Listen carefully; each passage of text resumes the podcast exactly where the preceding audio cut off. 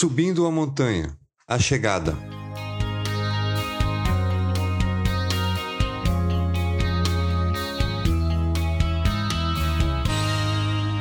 O que representa chegar ao cume de um monte? Bem, acredito que para as 534 pessoas que subiram o Monte Everest em 2021, um sabor bem especial. Isso por levar em conta que as janelas climáticas este ano foram menores e mais curtas, além da pandemia, que não podemos deixar de lado. Agora, um dado triste foi que quatro pessoas perderam suas vidas neste ano, a maioria delas por exaustão. Voltando para os montes do nosso dia a dia, vimos o quão importante é o preparo, a necessidade de não escalarmos sozinhos. Temos um guia e o melhor dos guias, Jesus. Vimos que olhar para o tamanho das montanhas nos desanimará, pois na nossa percepção sempre será maior que a nossa capacidade. Devemos ser perseverantes, mas com um passo de cada vez e sem tirar os olhos daquele que nos fortalece e que nos guia pelo melhor caminho Jesus Cristo. Jesus olhou para eles e respondeu: Para o homem é impossível, mas para Deus não. Todas as coisas são possíveis para Deus. Marcos 10, 27. Bem, vamos imaginar que já subimos 7.906 metros do Monte Everest. Estamos no último acampamento antes do destino final, o topo. Isso significa que já subimos 2.636 metros desde o acampamento base. Faltam, portanto, quase um quilômetro de subida. Longe, mas muito perto se levarmos em conta o quanto já subimos. É nesse momento que você deve se perguntar: o que será que vamos encontrar lá em cima?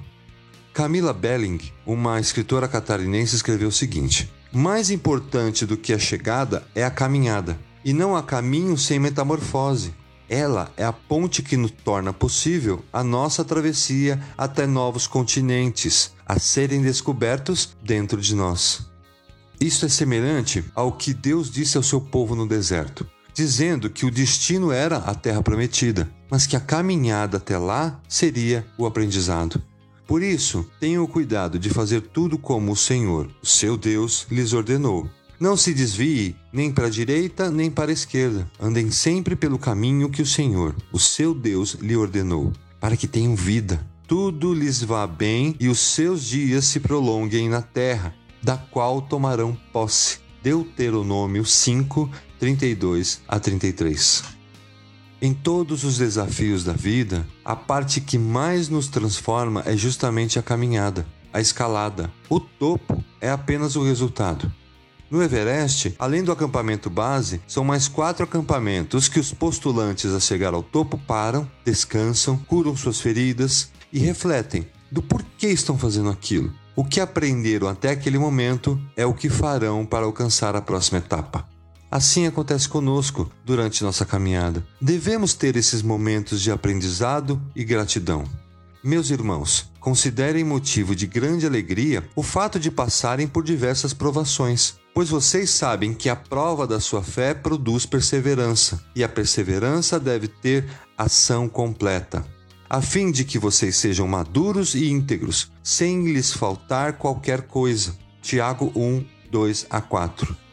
Diferente das pessoas que sonham em subir a maior montanha do mundo, nós muitas vezes não temos escolha de subir ou não. A vida é uma sucessão de montanhas que, em muitas vezes, não existe cume. Na sua grande maioria, o valor delas é simplesmente a subida.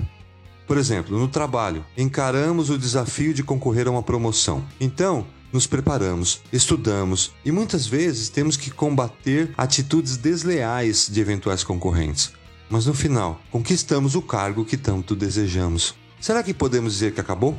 Pronto, cheguei ao cume dessa montanha, agora posso descansar.